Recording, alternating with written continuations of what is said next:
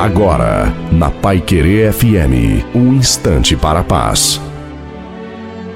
Alô, meus amigos, minhas amigas. Quem está falando é Reverendo José Ferreira com a palavra para o seu coração, baseado no Evangelho de João, no capítulo 14, o versículo 27. Deixo-vos a paz. A minha paz vos dou, não vou lá dou como a dar ao mundo, não se turbe o vosso coração, nem se atemorize. Um dos maiores anseios da humanidade é pela paz.